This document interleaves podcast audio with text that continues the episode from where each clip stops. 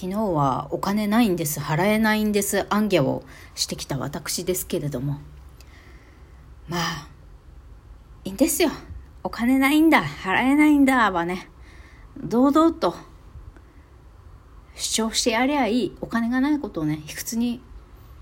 思う必要はないなと思いました。だがしかし、えー、役場に行く時はねあの一応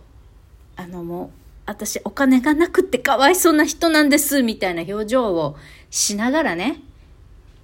申請してきたみぐりです。これも処世術の一つですよ。エロ玉ラジオ。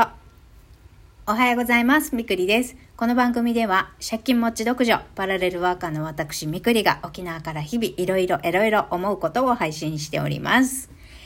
えー、っと、お便りいただいてますんで、いくつかね、えー、発表させていただきたいと思います。先に。えー、っと、まずは、えっとち、ちょっと前に、数日前にいただいていたんですよね。えー、アンクルさんかな？あれなんかお便りのところから見れない、拝聴しましたっていうギフトをね、いただきました。えっと、これは、私がそろそろマスク外しませんかっていう回でね、反応いただきました。ありがとうございます。はい、あの、聞いていただいてありがとうございます。結構ね、あの、マスク外さない、外したくないか回はね、結構皆さんから反応いただきました。皆さんもね、いい加減、実はマスク取りたいと実は思ってらっしゃるのかなというふうに感じました。えっ、ー、と、それからもう一つ、いつもありがとうございます。たまさんから、こんばんは、みくりさん。内な口、まるで親戚のお姉さんでした。言葉の使い分けは本当に難しいですよね。私は大阪でも言葉がきついと言われる泉州地区で育ちましたので、市内のお上品な言葉に返事をためらうこともしばしばありましたよ。ということで、美味しい焼き鳥をいただきました。えー、お二人ともギフトありがとうございます。いや、まるで親戚のお姉さんと言っていただいてありがとうございます。親戚のおばはんじゃなくてよかったってちょっと思いました。お気遣いありがとうございます。たまさん。ね言葉の使い分け難しいですよね。えっと、他のリスナーさん、カイトさんからもね、えー、私、あの、俺も標準語になりつつあるというふうにえお返事いただきましたが、やっぱり、あの、地元にいてもいなくても、こう、大人になって社会生活をしているうちに、まあ今特にね、あの、いろんな、もういろんなところに移住者っていうのはいらっしゃいますから、移住者がいてて、こう、なんとなくね、地元にいるけど標準語寄りになってるかもしれないし、えー別に地元の鉛のまんまで別に話しててもいいんだけど、なんとなく、えー、地元鉛のトーンを抑えてね、あの、周りに合わせるとか、その、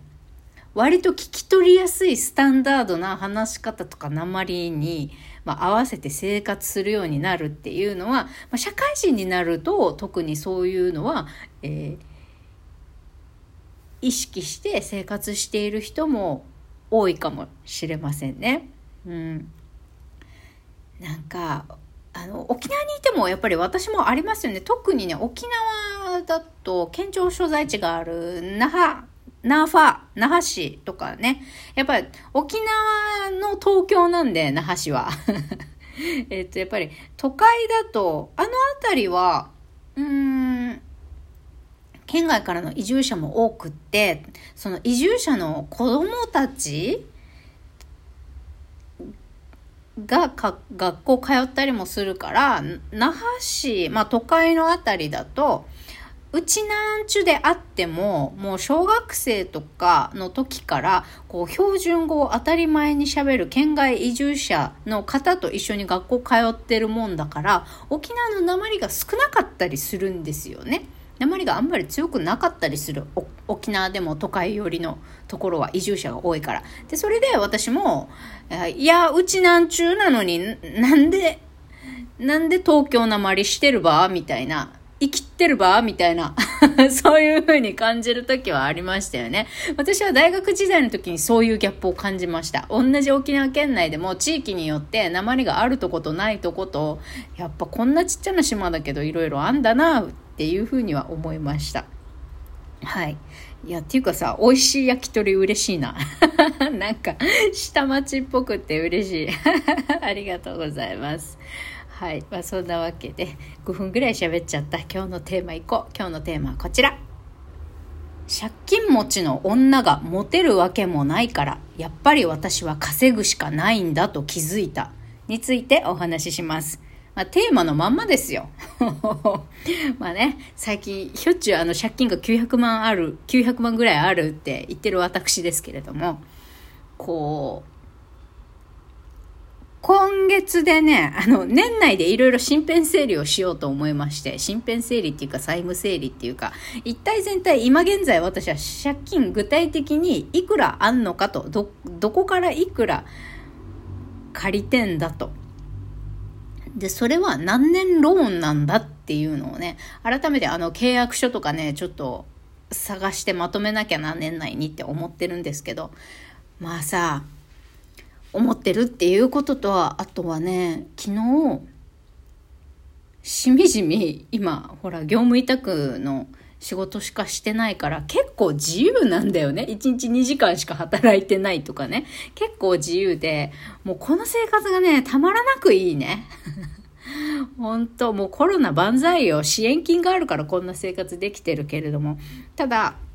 まあ支援金もらいながら、そうは言っても一応節約生活はしているわけですよ。あの、外食を控えるとか、まあ外食っていうかコンビニで食事を買わないとかね。あとはもう猫たちの餌もちょっとグレードを下げてね。あの、ドライフードオンリーにするとか、もう猫の餌もグレードを下げて、え生活しているんですけれども、もうそんな中で、いや、ホセとさ、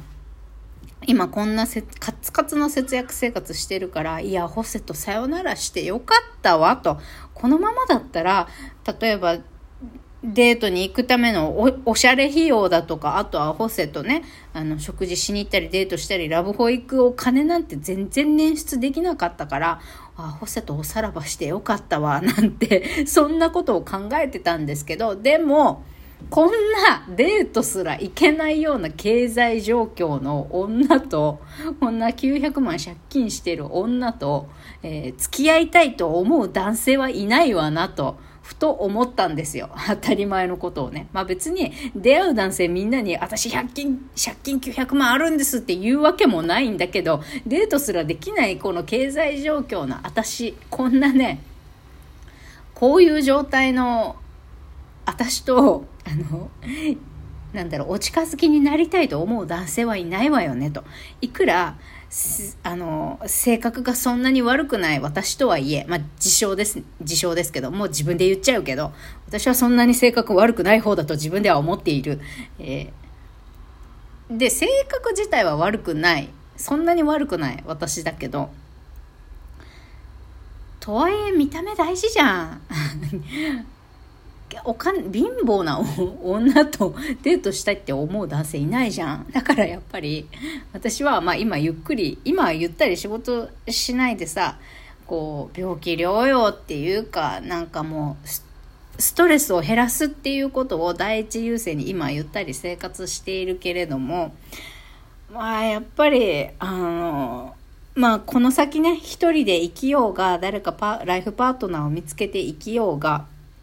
あの、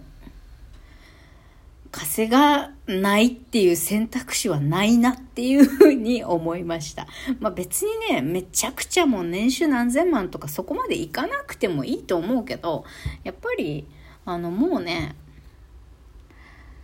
そんな、あい、まあ私は今のところ異性愛者だからパートナーにするとしたら男性しかないというふうに考えてはいるけれども一緒になる男性がね必ずしも